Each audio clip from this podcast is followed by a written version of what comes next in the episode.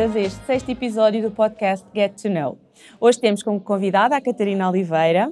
A Catarina é nutricionista, palestrante e diz uma espécie rara sobre rodas. Uh, vive no Porto, motivo pelo qual rumámos até ao norte para gravar este podcast. Afinal de contas, todos os motivos são bons para uh, comermos uma francesinha. Exatamente. obrigada por isso, Catarina, obrigada e obrigada por teres aceito participar. Obrigada, muito obrigada, é um prazer estar aqui. Catarina, um, queres contar-nos um bocadinho da tua história e como é que chegaste até aqui hoje? Ou seja, como é que tu acabaste a ter este papel ativo na sociedade? Uhum.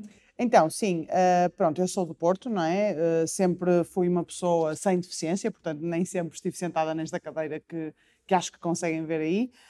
Um, portanto, durante 27 anos fui uma pessoa sem deficiência, aos 27 anos tive uma inflamação na medula. Um, eu estava no Brasil, tinha ido visitar uma amiga e tive uma inflamação na medula. O termo médico é mielite transversa, portanto, é uma inflamação uh, transversa na medula. Os médicos não sabem dizer exatamente porquê, eles acham que terá sido alguma coisa autoimune, o meu corpo terá reagido de forma exagerada a alguma coisa, mas eu fiz muitos exames, quer no Brasil, quer em Portugal, não descobriram nada um, em, em, concreto. Pronto, e fiquei sem sensibilidade e sem movimento nos membros inferiores. Uh, foi um processo rápido, portanto, eu na altura não percebia bem o que é que me estava a acontecer, era só um, uma dor nas costas, começou com uma dor nas costas, depois uma perda de sensibilidade, um formigueiro nas pernas, mas como eu tinha viajado para o Brasil, pensei que tinha sido da viagem. Um, uma reação estranha no mar, que eu tinha ido à praia, uh, o frio da água incomodava-me, hoje em dia eu percebo que é devido ao choque medular, portanto já, já está a medula em choque e portanto isso acontece.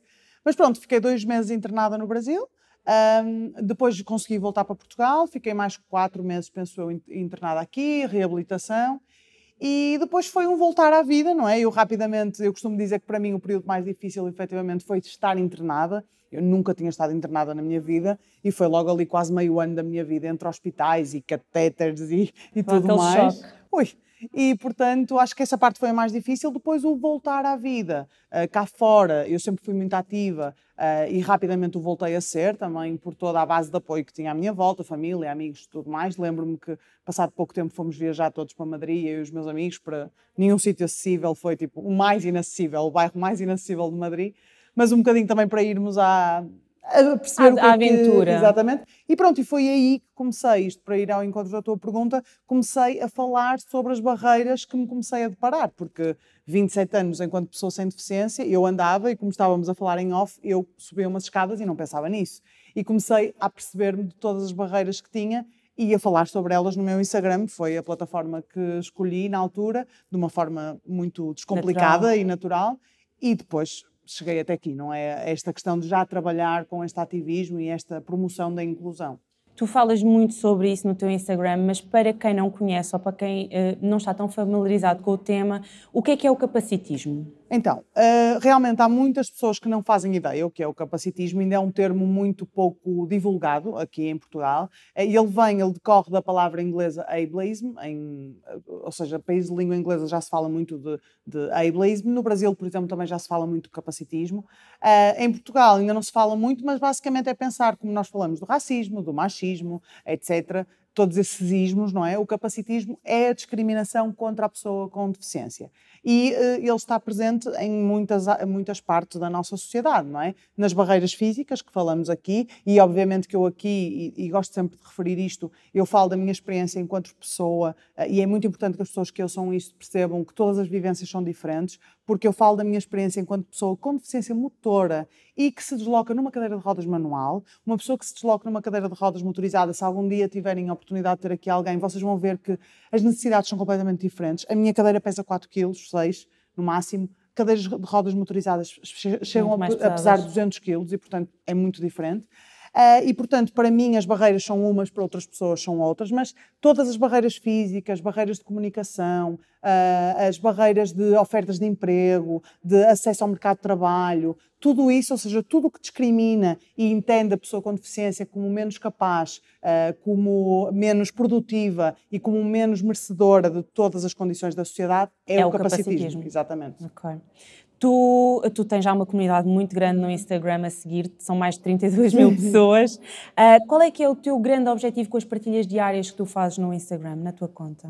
Olha, eu acho que é eh, desconstruir uh, a deficiência, ou seja, eu percebo que as pessoas ainda têm muito medo de tocar neste assunto. A deficiência é uma coisa que, pessoas, que, as, que, assusta as pessoas, que as pessoas não querem falar, as pessoas não querem abordar o tema, é um tema que incomoda. Eu sinto muito que mesmo entidades, empresas, muitas vezes têm medo de falar connosco porque pensam, hum, vou pisar telhados de vidro, vou começar a, a, a, vão-se começar a perceber do pó que eu tenho debaixo do tapete.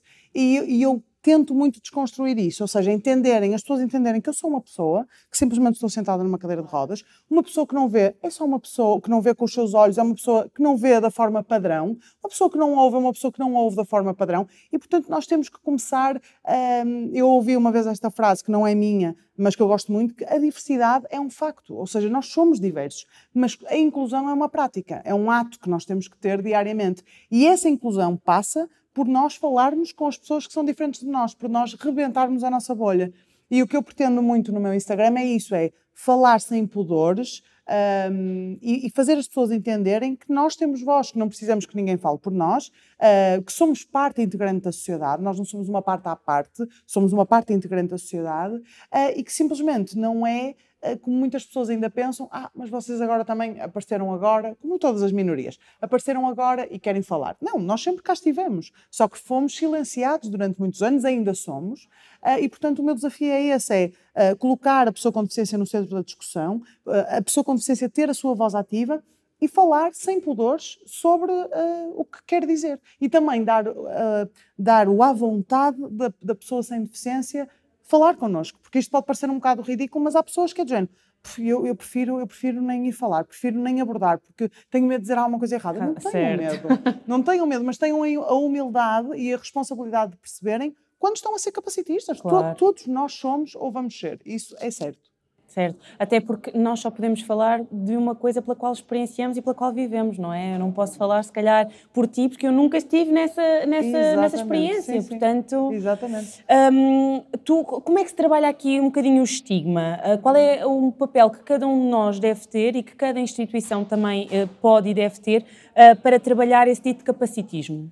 Ótima pergunta. Eu acho que, em primeiro lugar, trazer este tema para cima da mesa. Ou seja, sem pudores, sem tabus, chamarem as pessoas com deficiência para, se for uma empresa, trabalharem com vocês, se for uma instituição, uh, irem falar com, com, com, pessoas com deficiência, uma escola, integrarem uh, os miúdos com deficiência, não, não os deixarem num canto à parte, numa sala à parte, integrarem na sociedade, Portanto, eu acho que o primeiro passo para desconstruir este estigma é a informação. E a informação nós só vamos, e a educação só vamos ter se chamarmos as pessoas que vivenciam, eh, que são pessoas com deficiência neste caso, para o centro da discussão. Olha, nós não sabemos, nós, é, é, há um lema entre a comunidade das pessoas com deficiência que é nada sobre nós sem nós. Ou seja, não, não queiram transformar, por exemplo, aqui, ah, eu quero transformar isto uh, uh, totalmente acessível para pessoas neurodivergentes, cegas, uh, com deficiência auditiva ou surdas.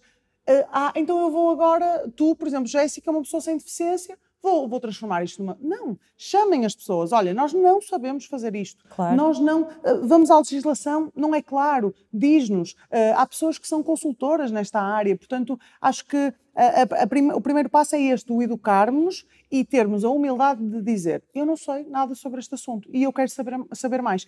E eu, ao saber mais, vou dar de caras e vou estar à frente, frente a frente com os meus preconceitos. E isto é uma coisa que nós temos que entender. E não nos devemos culpar sobre, por, por isso, mas devemos ter a responsabilidade de, a partir de agora que eu estou informada, eu vou fazer diferente. Portanto, eu acho que as pessoas muitas vezes evitam, é dizendo, não, não vou abordar este assunto, porque, porque é sei, é? exatamente, porque sei que vou ser preconceituosa, sei que me vão apontar o dedo, não tenham medo, vão se calhar apontar o dedo, olha, isto que tu estás a dizer é uma, uma coisa muito capacitista, uma coisa muito preconceituosa. Mas a partir de agora tu já sabes porque é que não deves dizer isso. Uh, e então, a partir de agora, desconstruir, não é? Certo. Uh, eu acredito que tu não sejas a mesma Catarina de há sete anos atrás, uh, não só porque um, a maturidade que o tempo nos traz uh, é outra, não é? mas também porque a tua realidade se alterou. Sim. O que é que a tua cadeira de rodas te trouxe? Olha, por acaso uma vez fiz um, um TEDx sobre isso, exatamente, sobre o que é que a minha cadeira de rodas me trouxe, e é engraçado pensar no que falei há, acho que foi há 4 ou 5 anos atrás, E, e agora, eu acho que a cadeira de rodas me trouxe muita coisa, ou seja, o tornar-me uma pessoa com deficiência trouxe-me muita coisa. Acho que a base da Catarina é a mesma, no sentido de há muito esta, este estigma também que uma pessoa com deficiência de repente tornou-se um anjo que não, não diz as neiras, não é má pessoa, não é uh, completamente execrável como há pessoas assim. Isso não é verdade, mas a verdade é que a cadeira de rodas trouxe-me muito, trouxe-me uma visão totalmente diferente do mundo, trouxe-me o confrontar com os meus próprios preconceitos também, o porquê que eu não tinha amigos com deficiência, se eu hoje em dia tenho, tenho os, mesmos, os mesmos amigos de antes, mas acrescentamos muitos outros amigos, porque é que nós temos amigos muito similares a nós. Porque é que nós não rebentamos as nossas bolhas? Uh, esta, este confronto foi muito, um, muito patente. Uh, Trouxe-me também um, a noção de que, efetivamente, a, a sociedade passou a encarar-me simplesmente porque eu me sentei como menos capaz, e, uh, e esse confronto também foi mas, ou seja, trouxe uma noção do capacitismo, que eu não fazia ideia que existia, uh, e, e, isso deu-me muita vontade de falar sobre ele. Uh, trouxe uma noção, sem dúvida, que nós, como seres humanos, e isto pode parecer um bocadinho clichê, mas é mesmo verdade, temos muita capacidade de nos adaptarmos. Um, uns passados seis meses, como eu, outros passados 20 anos, se calhar, cada pessoa tem o seu tempo, mas a verdade é que nós nos adaptamos e, e nós vemos muitas coisas aos nossos olhos. Por exemplo, se eu agora vejo uma pessoa com um cancro, eu penso, como é que eu vou passar por aquilo, se tiver algum dia que passar? Mas a verdade é que quando nós estamos dentro das situações, ao nosso tempo, nós temos uma grande capacidade de nos adaptarmos e isso é muito bom, não é? Nós percebemos que caramba, nós somos o nosso corpo, mas se acontecer alguma coisa ao nosso corpo, nós, nós damos a volta. Nós damos a volta, exatamente. Depois também trouxe eh, muito esta questão que pode parecer hum, mais uma vez clichê, mas a questão da paciência, eu sempre fui e sempre sou, sou, uma pessoa muito ativa e acho que nós hoje em dia ainda cada vez mais queremos as coisas muito para ontem e a verdade é que no início eu tive que me adaptar a tudo, não é? O vestir-me sozinha, o fazer uma transferência, eu antes entrava no carro e saía do carro, como tu fazes. Hoje em dia eu entro no carro e saio do carro, mas de uma forma diferente, transfiro-me, claro. as coisas são mais lentas, hoje em dia já são muito mais rápidas que há sete anos atrás, mas tudo isso foi muito bom também. Um, e, e, acho que, olha, acho que me deu muita oportunidade de rebentar a minha própria bolha, de, principalmente como eu trabalho hoje em dia na, nesta área da diversidade e da inclusão, tenho tido a oportunidade de trabalhar com pessoas uh, que não faziam parte da minha realidade e que eu penso, porquê? Um, e tenho a oportunidade de, de aprender muito uh, sobre esta questão da diversidade que está aos nossos olhos, ou seja, nós olhamos à nossa volta e ninguém é igual a ninguém, mas nós parece que só nos rodeamos de pessoas iguais a nós. E porquê? Ah, se, nós, se um ambiente diverso e, e, e verdadeiramente inclusivo é muito mais rico uh, em todas as áreas, não é? Um, tu, de forma geral, achas que as principais infraestruturas em Portugal, assim como a consciência das pessoas para as pequenas trivialidades do dia a dia, uhum. uh, estão, a ser, estão a ser encaradas de uma forma mais inclusiva? Olha, eu acho que o trabalho tem vindo a ser feito, acho que há muitas coisas a serem feitas. Estamos numa, numa época de muita atenção para esta área da diversidade, da inclusão, da deficiência também.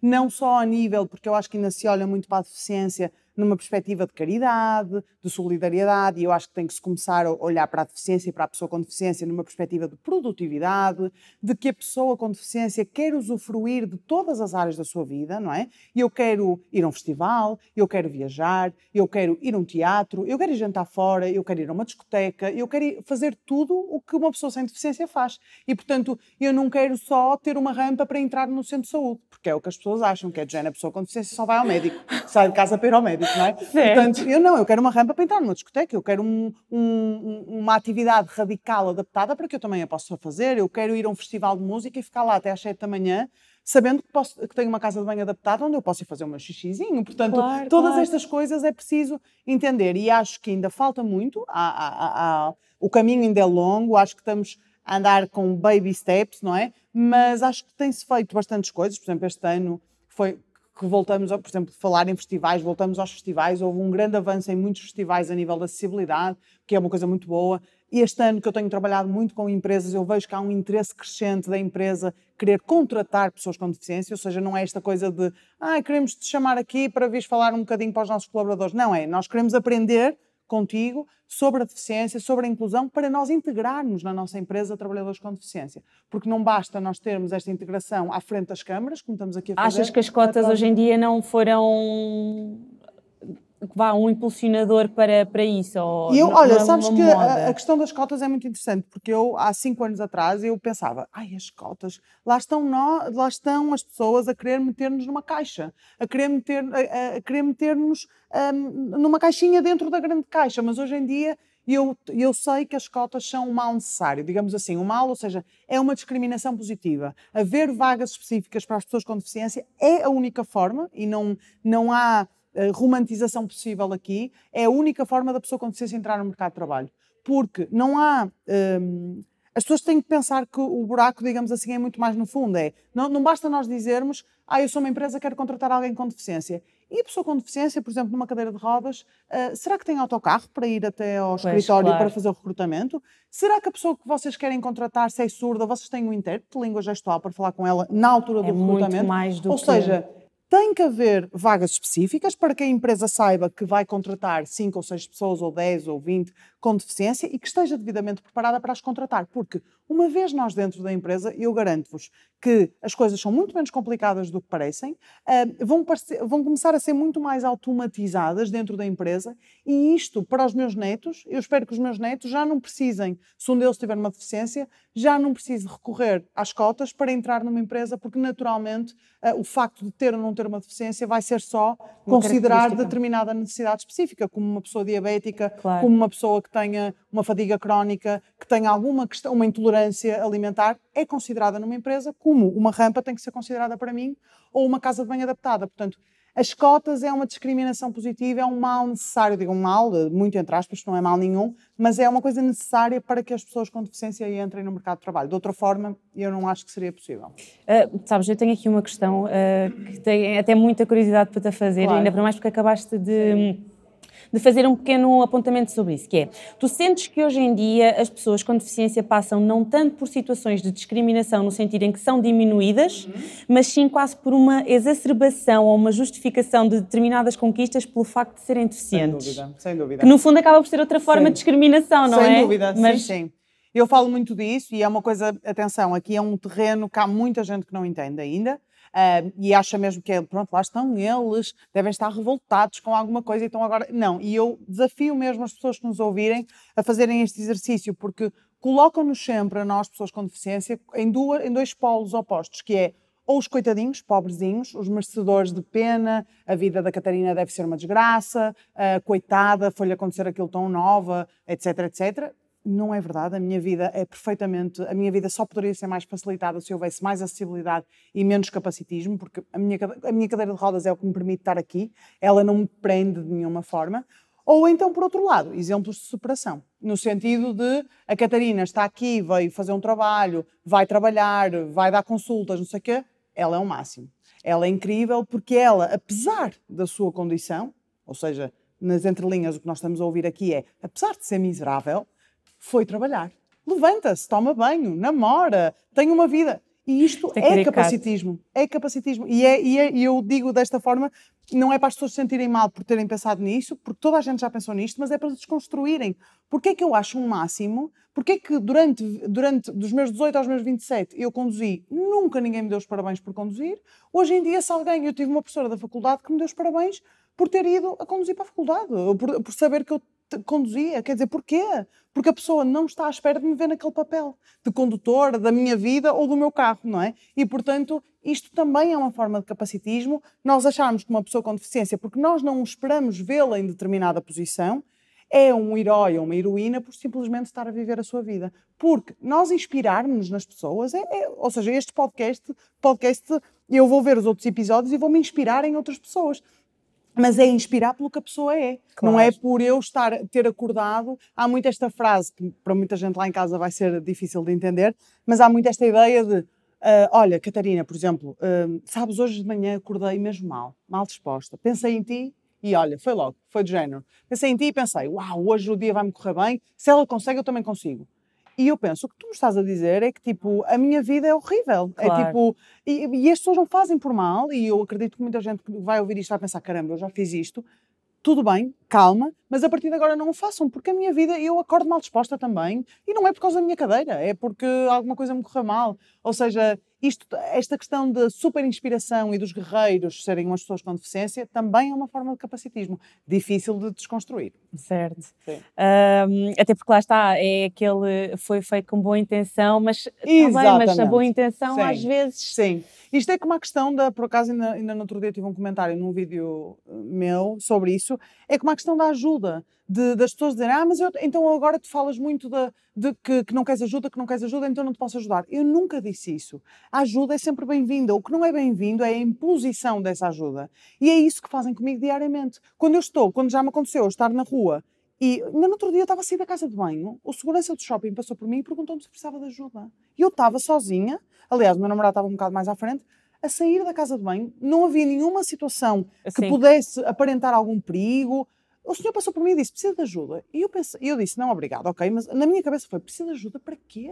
Para respirar, para existir, para viver? Ou seja, isto é uma invasão constante da nossa bolha, digamos assim. Eu não tenho problema nenhum e agradeço mesmo se tiver um degrau à minha frente, como tivemos lá embaixo um pequenino, e eu, eu, tive que pedir ajuda. Alguém tem que me ajudar aqui, eu não consigo ultrapassar e eu fico extremamente agradecida pela ajuda, como tu, se estiveres uh, atrapalhada com o saco das compras, alguém... ficas extremamente agradecida claro. se alguém te ajudar. Agora, o problema é eu estar numa situação, por exemplo, a subir uma rampa e eu estou até a querer subir aquela rampa sozinha porque sei que consigo.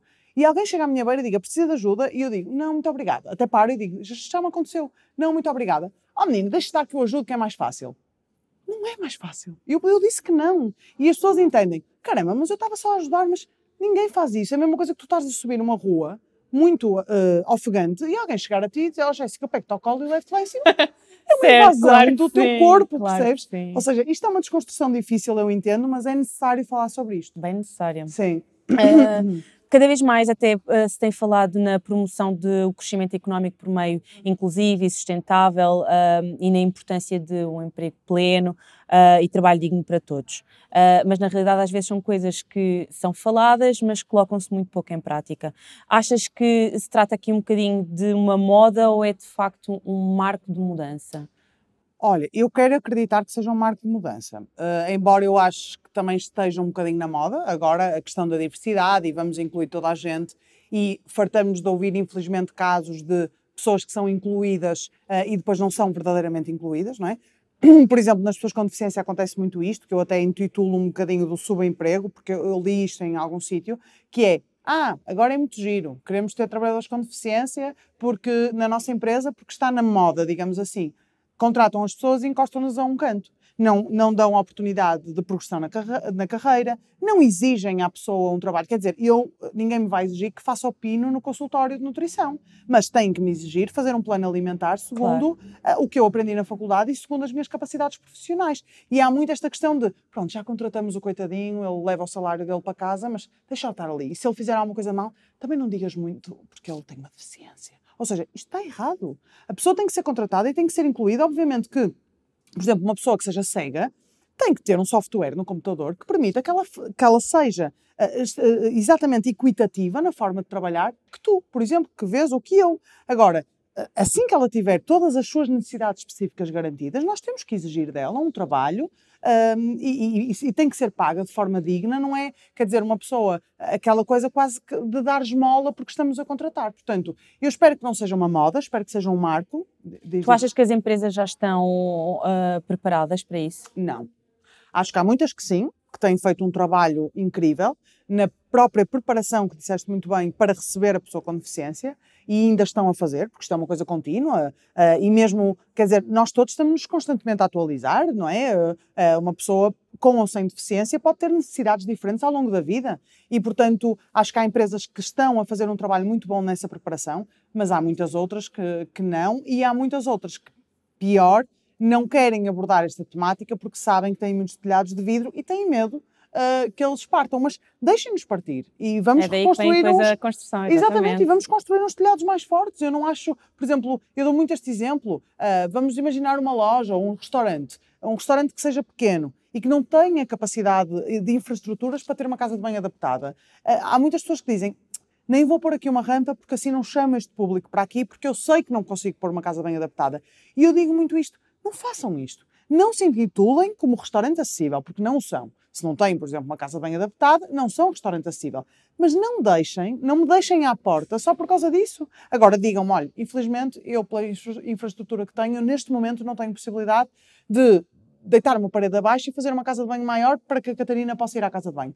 Mas eu pus aqui uma rampa para se quiser entrar e sei lá, olha, beber um copinho aqui ou beber um café ou vir, uh, mas sejam humildes ao ponto de dizer, eu não sou acessível, tenho, tende, tenho, tenho vontade de o ser, ou seja, não, não deixem que a não vossa acessibilidade estagne na rampa, digamos assim, estamos aqui a falar em sentido figurativo, mas não fechem as portas ao público com deficiência só porque acham que vão encontrar muitos telhados de vidro. Vão encontrar, mas tenham a, a, a, a garra de, de, os quebrar e de construir novos, porque acreditem que a acessibilidade não é só para nós, pessoas com deficiência, é para toda a gente, e acreditem que a partir do momento que tiverem um ambiente de, que, que, que realmente não fecha as portas a ninguém, vocês só têm a ganhar, porque é o que eu costumo dizer. Eu vou ao restaurante acessível e eu geralmente não janto sozinha. Eu ou janto com a minha família, ou com os meus amigos, ou com o meu namorado, ou whatever. Portanto, eu levo pessoas comigo e eu vou ao restaurante que me oferece condições porque eu vou pagar o meu, o meu jantar. Eu não quero um jantar 50% mais barato. Eu quero pagar o meu jantar, mas com as condições necessárias. E se o vosso restaurante não estiver pronto para me receber, eu vou ao restaurante do lado. E é esse restaurante que vai ganhar comigo. E ponham isto para muitas outras um, áreas da vida, não é? certo. é? Portanto, é preciso encarar isto de uma forma mais até económica. Não ter medo de falar de produtividade e de dinheiro também. Uh, Diz-me uma coisa, ao nível de contexto empresarial, tu sentiste em algum momento da tua vida que foste discriminada? Olha, é muito engraçado porque, na, em, primeiro lugar, eu sou uma privilegiada por ter uh, trabalho, seja uma pessoa com deficiência ou não, porque sabemos que as coisas não estão fáceis, mas sendo uma pessoa com deficiência ainda mais, não é? Porque as pessoas com deficiência não têm as, as mesmas oportunidades que uma pessoa sem deficiência. Dentro do meu trabalho, é engraçado que é a, a, a, altura do meu dia onde eu sinto menos esse preconceito.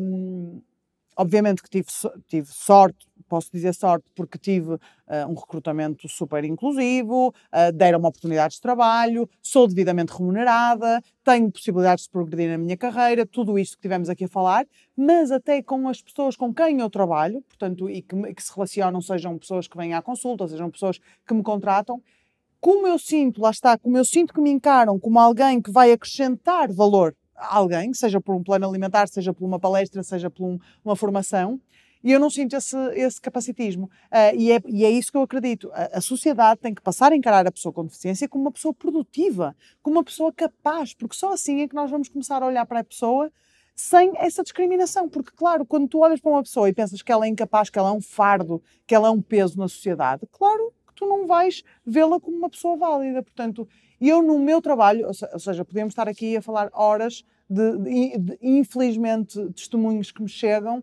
de discriminação no recrutamento, no próprio trabalho, etc, etc. Mas na minha vivência, e sou uma sortuda por isto, eu não tenho, não tenho essa experiência. Aliás, até sinto que as pessoas não, não consideram muito eu ter ou não ter uma deficiência. As pessoas que vão à minha consulta veem a minha cadeira e nunca senti nenhuma. É, é exatamente, é tipo, sou a, a, nutricionista e ela está ali para me, para me requerer um serviço, não é? Digamos assim. Diz-me uma coisa: se estivesse a gerir qualquer empresa do mundo, fosse Sim. ela uh, qual fosse, que dicas é que tu darias? Olha, eu daria uma dica muito grande que era fazer assim um quase um um grupo de trabalho para a inclusão e para a diversidade, onde, onde, onde realmente se chamaria pessoas diversas. Nunca vamos conseguir abarcar todas, todas as pessoas, porque é impossível, não é? Mas haver um. Em todas as empresas, eu acho que devia haver um grupo de consultoria, um grupo de trabalho um, com pessoas com várias deficiências, pessoas de diferentes minorias, pessoas sem deficiência e, e, e da maioria também, onde pudessem discutir ideias, onde pudessem debater realidades, onde pudessem uh, perceber o que é que se pode fazer, porque este, este trabalho de o mundo não está preparado para todos. E para estar, é um trabalho contínuo. Não vai ser do género, ah, ok, vamos ter uma reunião, rampas, ok, coisas em braille, uh, softwares para pessoas cegas, intérprete de língua gestual, pronto, está feito. Sala para, para, de silêncio para pessoas que necessitem. Está feito. Não, não está. Nunca, nunca vai parar. Mas haver este, chamar as pessoas para, para o centro da discussão, acho que é muito importante. A partir daí, tenho a certeza que sairíamos com uma lista enorme de coisas para fazer, de coisas para mudar e depois passar à ação. Porque também eu estou cansada de ver de reuniões, vamos debater sobre isto, vamos ver o que é que é preciso fazer e depois Mas nada se faz. Exatamente. Portanto, é preciso começar e começar por algum lado. Não, as coisas não vão ficar perfeitas logo, ahm, mas começar a fazer as coisas direitas logo desde o, desde o início. Não é, por exemplo, e lá vou eu falar da rampa porque é a questão mais, mais fácil para mim de falar, não é, ai pronto, olha, vou pôr aqui uma rampa, ponho qualquer coisa e depois eu vou ver a rampa e eu não consigo subir aquela rampa, porque entre aquela rampa e uma parede, ou seja, a inclinação está errada, ah, a rampa não tem um platô, por exemplo, rampas com portas aqui, em que eu subo a rampa não consigo abrir a porta porque não há nenhum platô para eu conseguir ter força para abrir a porta. Portanto, notas que isto foi feito sem a consultoria de ninguém. Portanto, eu numa empresa eu diria, chamem as pessoas para vir falar com vocês para começarem a fazer as coisas direitas desde o início. Acho que isso é muito importante. Senão, estamos a fazer erros atrás de erros, atrás de erros, sempre a corrigir erros. E depois até a frustração que acaba por ficar inerente É isso que disso, eu não acho. é? E eu, eu, eu sinto muito isso a nível de empresarial também, de parece que nunca fazemos nada direito, parece que há sempre alguma coisa a- a- a- que fizemos errado. E eu penso, mas isso vai sempre haver. Nós temos de ter sempre a humildade de perceber, ah, sei lá, por exemplo, uma coisa que é construída para mim, que tem uma cadeira de rodas manual, se calhar não vai servir a alguém, por exemplo, uma rampa que serve para mim, se calhar não vai servir a alguém com uma cadeira de rodas diferente. Então porquê que não se faz as coisas em cota zero? Sem obstáculos, que isso dá para toda a gente. Ou seja, se temos a oportunidade de construir do zero, pensem na, coisa que vai dar. Obviamente que há determinadas coisas que nós vamos ter que fazer assi- eh, adaptações que vamos ter que tentar que dê para todos, não é? Mas há muita coisa a ser construída que é construída. Eu penso, porquê que fizeram aquilo assim? Porquê que não pensaram já numa coisa que dê para todos? E, e acho que isto é porque as pessoas nem pensam. E- vezes. exatamente, e por se calhar não olharam para, olharam. para aquilo de uma forma integrativa, Claro, não é? exatamente, não olharam. Porquê? Porque pensam, é- é- as pessoas têm muito aquela visão de vou fazer este projeto e depois vou encaixar a acessibilidade aqui. Pronto, já fiz o projeto, ah, caramba, esqueci-me daquele. Vou pôr aqui uma coisa mesmo mal feita só para, só para passar no projeto. E dizer, não, pensem à partida em coisas bonitas, em coisas hum, chamativas, mas que sejam inclusivas e que chamem todos e que não excluam ninguém. Claro. Ahm, que mensagem final é que tu gostarias aqui de passar para quem nos está a ver ou a ouvir? Olha, acho que gostava de, de dizer a toda a gente para rebentar as, as- as suas bolhas, digamos assim, não é? Para terem essa humildade de se desconstruírem, de, de estarem face a face, cara a cara com os seus preconceitos.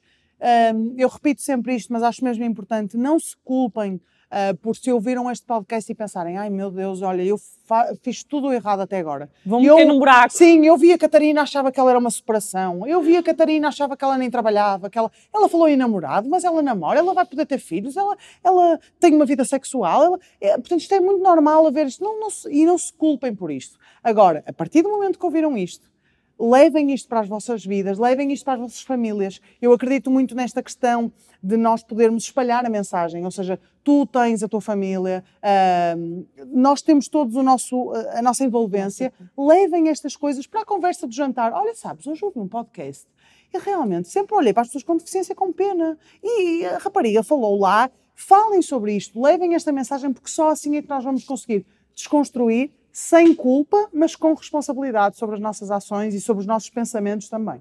Muito bem. Para fechar, tenho apenas de fazer a nossa perguntinha da praxe, que é, Catarina, no que é que tu és verdadeiramente especialista? Olha, eu acho que sou.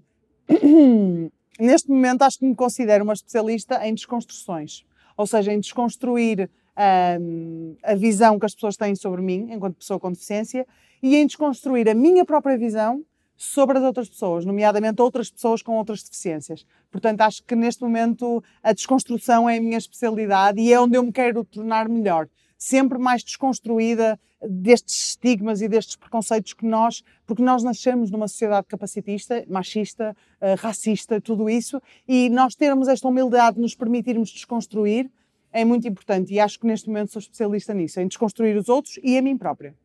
Obrigada, Catarina. Obrigada eu. Muito obrigada, Obrigada. pelo teu testemunho ahm, e por nos ajudares a ser mais um veículo de comunicação para a importância da integração. Muito obrigada. Obrigada. Obrigada eu. Obrigada a vocês também que estiveram a assistir.